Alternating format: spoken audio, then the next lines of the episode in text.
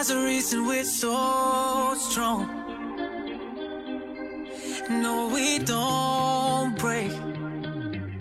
We made mistakes, but it's okay.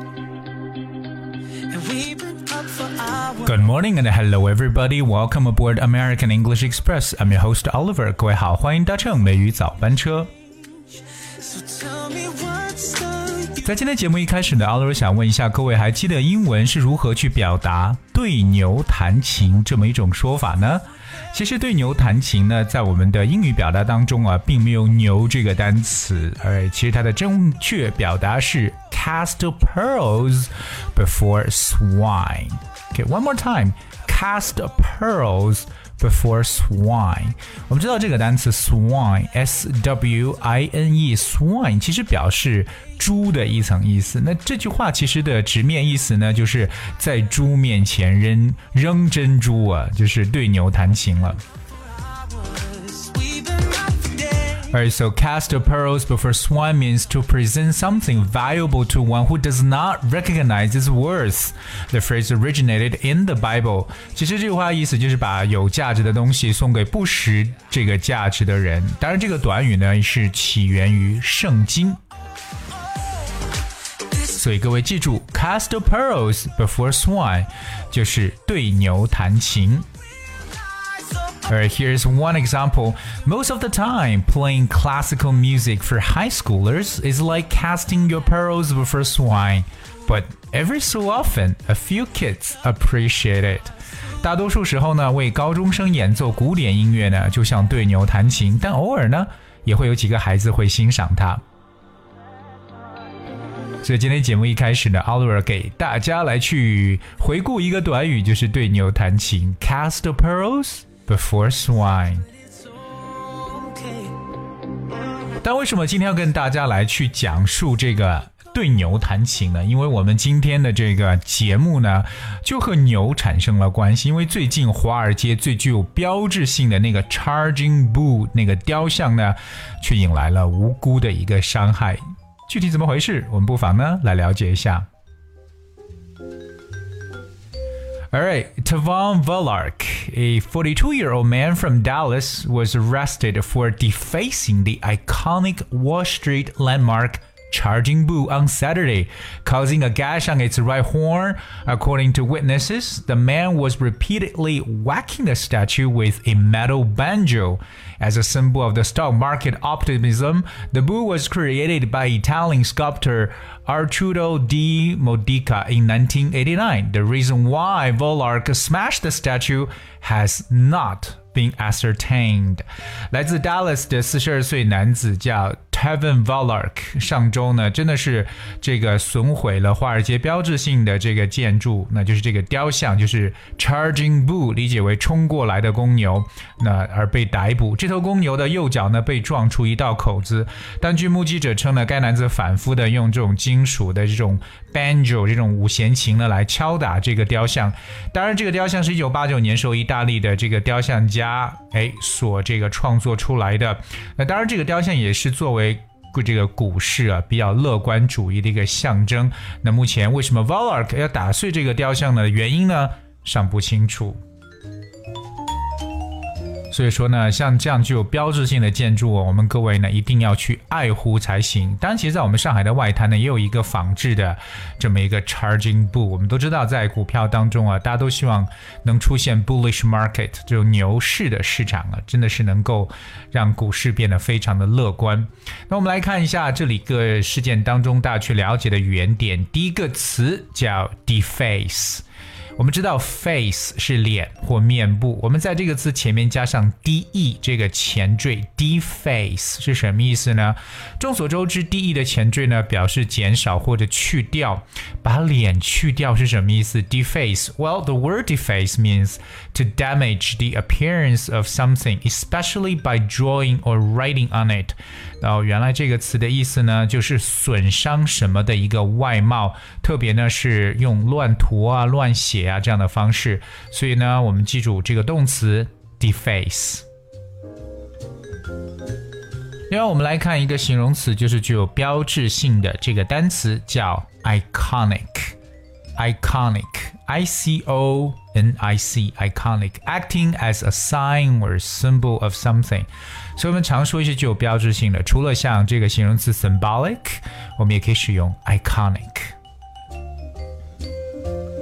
当然，华尔街的这个金融街的这个牛呢，被称为 charging bull，意思呢就是向前冲的公牛。我们都晓得一个单词叫 charge，c h a r g e。这个单词如果大家搬开字典，可以说是真的特别多的意思。可是我们在今天这个 charging bull，什么样的牛呢？就是冲过来的牛，because charge means a sudden rush or violent attack. For example, by soldiers, wild animals, or players in some sports.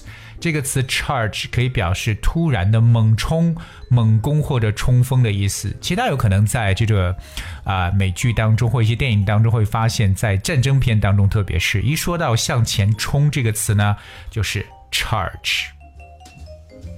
Well, we have two examples. The first one, the bull put its head down and charged.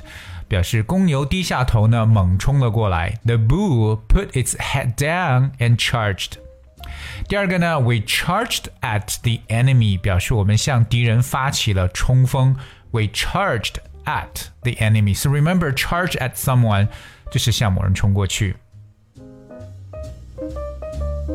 我们知道华尔街的这个 charging 部呢，被受到这个伤害之后呢，它其实是留下了一个 gash。我们来看一下这个单词 g a s h gash gash。The word gash means a long, deep cut in the surface of something, especially a person's skins. 哦，原来 gash 这个词呢，表示非常长的这种切口或者伤口，特别可能被划伤的一个伤口呢，大家可以叫做 gash。那么这头牛子哪里受伤了？这个部位呢，就是它的 horn，它的 right horn，右面的这个角。我们知道 horn，h o r n horn，horn is a hard pointed part that grows usually in pairs on the heads of some animals, such as sheep and cows. Alright, so horns are often curved. 这个词呢，就指的像牛、羊等动物的这个角，所以记住啊，这种角呢就叫做 horn。接下来我们来看一个动词，就是 whack，w h a c k，whack。Whack means to hit something really, really hard，真的是重击、猛打的一层意思。Hit something hard is called whack. Right? W H A C K. For instance, she whacked him with her handbag. 就女生经常用她自己的这个手提包打人呢。She whacked him with her handbag，就是她用手提包狠狠的在打他。所以我们今天讲这个狠狠的去猛打、去重击，就叫 whack。我们被逮捕的这位仁兄呢，他用什么来去击打这个公牛的雕像呢？用的是一个乐器。那这个乐器呢，特别出名，就是 banjo。banjo, B A N J O, banjo. What is banjo? Well, banjo is a musical instrument like a guitar with a long neck, a round body, and four or more strings. 就是我们常说的这个班卓琴 （banjo），它是一种拨弦的乐器，长颈原声和 guitar 有一点点像，所以 whack the statue with banjo。当我们也去提到说，这位 哎，这位行凶者他的这个动机呢，目前还是 not ascertained。我们来看这个动词 ascertain，a s c e r t a i n，ascertain。The word ascertain means to find out the true or correct information about something。这个动词就表示查明或者查清，所以呢，它的动机现在还没有被查清楚。Well, here we have one example though. It can be difficult to ascertain the facts. 表示可以可能会很难去查明事实的真相。 所以今天呢，我们跟大家去讲述的这个华尔街的牛呢，真的是非常的受伤，All right，那很无辜啊，被遭到破坏。而那么今天这个新闻当中所涉及到的词汇还有语言点，如果你想知道它具体的文字版本的话，非常简单，提醒我们所有的听友，请各位关注和搜索微信公众号“梅雨早班车”，就可以找到我们讲解的所有内容文字内容。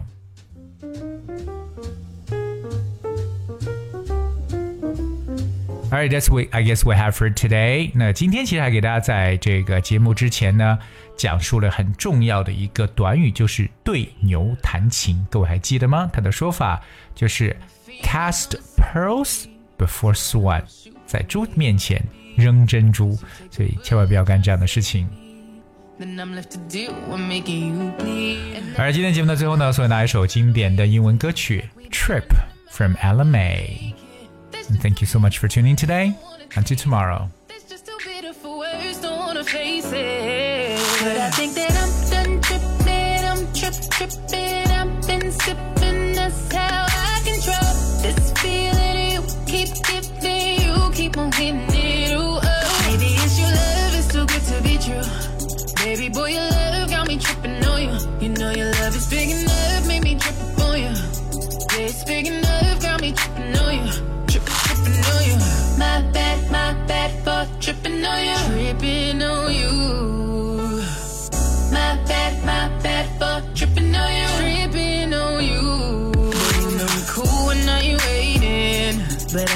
Fool when I don't get it. And I'm steady bruising just to save this. But I tripped on your love, now I'm addicted. And that's a whole lot of love, ain't tryna waste it. Like we be running them out and never make it. That's just too bitter for words, don't wanna taste it. That's just too bitter for words, don't wanna face it. But I think that I'm done tripping, I'm trip tripping, I've been sipping, that's how I control this oh. Maybe it's your love, it's too good to be true. Baby boy, your love got me tripping on you. You know your love is big enough, made me trip on you. Yeah, it's big enough, got me tripping on you. Trip, tripping on you. My bad, my bad for tripping on you. Tripping on you. My bad, my bad for tripping on you.